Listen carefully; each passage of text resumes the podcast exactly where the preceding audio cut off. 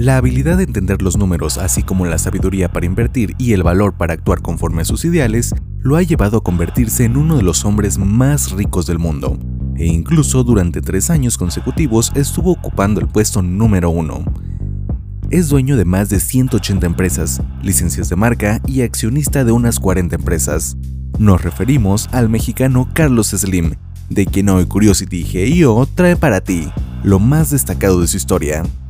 Así sin más, comenzamos. En 1902, su padre Julián Slim Haat, de tan solo 14 años de edad y sin hablar español, arribó a las costas veracruzanas. El joven venía huyendo del yugo otomano en Líbano, debido a que en ese imperio reclutaban a los jóvenes al cumplir los 15 años para servir al ejército. Por esa razón, los padres lo enviaron a México, donde ya radicaba sus hermanos mayores. Más tarde, don Julián se casa con Linda Elú, también de origen libanés. Se asocia con José Slim, su hermano mayor, y montan la Estrella del Oriente, una mercería en el centro de la Ciudad de México, y así, tras la embestida de la Revolución Mexicana, don Julián le compra su parte al hermano y logra acumular mercancías por más de mil dólares. En ocasiones compraba viejas casonas coloniales para remodelar y revender aprovechando el valor de los inmuebles en esa época, logrando acumular una fortuna de más del millón de pesos. Carlos nació el 28 de enero de 1940 en la Ciudad de México se dice que el magnate comenzó su primer negocio con los ahorros que su padre le daba para sus antojos, y así a los 10 años de edad montó una pequeña dulcería bajo las escaleras de su casa, en donde sus clientes eran sus familiares. Al cumplir los 12 obtuvo su primera chequera y compró acciones del Banco de México. Un año más tarde, cuando solo tenía 13 años, muere repentinamente su padre, dejando a la familia con un gran vacío. Así, el joven emprendedor a los 21 años se convirtió en ingeniero civil egresado de la Universidad Nacional Autónoma de México, en donde fue profesor de álgebra y programación lineal. En 1966 sentó las bases de lo que hoy es Grupo Carso, creando Inmobiliaria Carso, inversora bursátil y la adquisición de Jarritos, el tradicional refresco mexicano. Unos meses después contrajo matrimonio con Soumaya Domit, también de origen libanés, el nombre Carso surge de las tres primeras letras de Carlos y las dos primeras de Soumaya. El matrimonio duró 33 años y procrearon seis hijos, Marco Antonio, Carlos, Patricio, Vanessa, Soumaya y Joana. Durante la década de los 80, Slim aprovechó la caída de los precios del petróleo para invertir rescatando compañías, para después consolidarlas en Grupo Carso el conglomerado más grande de México y América Latina dedicado al ramo comercial, industrial y de comunicaciones con área de operación mundial, y una de las mayores empleadoras de América con alrededor de 80.000 empleos fijos, y con sueldos superiores a los que marca la ley. Entre las empresas adquiridas en esta década se encuentran Bimex S.A., Ulera El Centenario, Seguros de México, que más tarde se convierte en grupo financiero en bolsa, se adquiere también Sanborns, fábricas de papel Loreto y una participación del 50% de la chocolatera Hershey's. Y en 1986 adquiere una de las empresas de mayor relevancia como lo es Minera Frisco con Acobre, además de la llantera Euskadi. Ese mismo año se crea Fundación Carlos Slim, fundación que entre otras cosas proporciona becas a estudiantes talentosos en estudios superiores. En 1990, Carlos Slim adquiere la empresa Teléfonos de México, que sin duda lo catapultó a codearse con los más ricos del mundo, así como también se trata de la adquisición que más ha dado de qué hablar. Para ese momento, la mexicana se encontraba convertida en un tambaleante y resquebrajado monopolio controlado por el Estado mexicano, pues a Telmex la ordeñaba el gobierno para conseguir efectivo y sufragar cualquier otra actividad menos la de invertir en ella misma. Su fundación se remonta a 1947 a cargo de la sueca Ericsson y la estadounidense Telephone and Telegraph Company, mismas que 10 años más tarde ya habían vendido las acciones a diferentes empresarios así como a los mismos usuarios. Y fue hasta 1972 cuando el presidente Luis Echeverría adquirió para el Estado el 51% de las acciones. Para septiembre de 1989, al mando de Carlos Salinas, se decidió subastarla y lanzaron la convocatoria en la que se estipulaba que el socio mayoritario debería ser mexicano. Así fue como muy hábilmente Slim viajó a Estados Unidos de América y a Francia para buscar socios, logrando hacer equipo con SBC y France Telecom respectivamente. En diciembre de 1990 lograron la posesión de la compañía pagando 1.700 millones de dólares por la mayoría de las acciones. El resto quedó en manos de otros pequeños empresarios, y el sindicato telefonista también se quedó con participaciones como resultado de las negociaciones por su oposición a la venta. Otra de las condiciones que se impuso para obtener la empresa en la subasta fue que en un plazo razonable ésta dejaría su posición monopólica y que hubiera una sana competición en el sector, pero nadie lo supervisó y así Telmex implementó tarifas elevándolas hasta en un 60% respecto a sus precios anteriores. Sin embargo, el problema no fue únicamente de Slim, sino de los malos gobiernos mexicanos que han sido incapaces de legislar, regular y sancionar esas prácticas. En 1999, Grupo Carso recompró las acciones a sus socios y pequeños inversionistas para apoderarse del 100% de la empresa, que al día de hoy se ha expandido por América y parte de Europa gracias a sus filiales. 1991 es el año en el que se adquiere Hoteles Calinda, lo que hoy es Grupo Hotelero Ostar.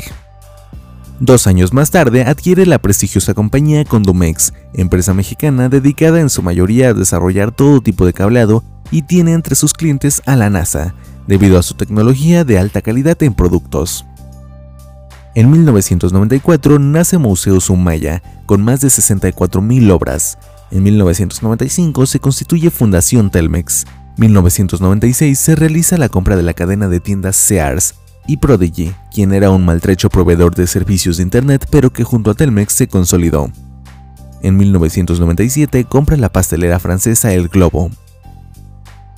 En ese año compra el 3% de Apple Computer y como resultado, un año más tarde y gracias a la introducción del ordenador iMac, la cotización de las acciones Apple habían incrementado de 17 hasta 100 dólares. Y también el año 1997 queda marcado en su vida como el más victorioso, pues el rey Midas logra vencer a la propia muerte tras sufrir un infarto luego de una operación a corazón abierto en Estados Unidos. Se dice que en 1998, un año después de la cirugía, se retiró oficialmente de las riendas de su conglomerado. No obstante, a decir de sus hijos, se reserva la última palabra en la mayoría de los asuntos. En 1999 muere Soumaya Domit, su esposa. El año 2000 vio nacer a América Móvil. Entre los años 2001 y 2005 se introduce en Brasil, Colombia, El Salvador, Argentina y Perú, entre otros.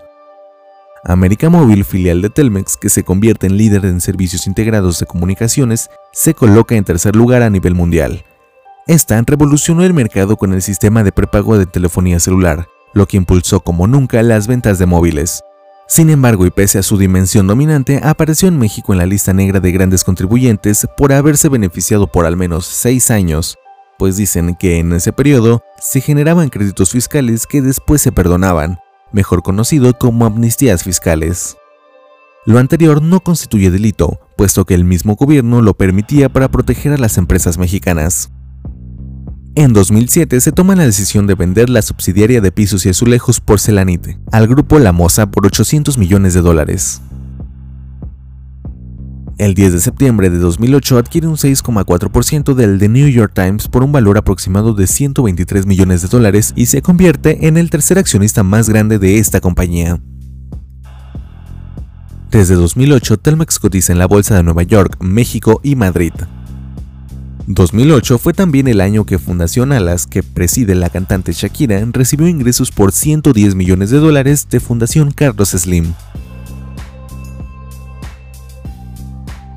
Slim ha recibido gran cantidad de reconocimientos, pero uno de los más destacados ocurrió en 2009, cuando recibió la medalla del presidente de la Universidad George Washington en reconocimiento a su liderazgo empresarial y humanitario en México y América Latina.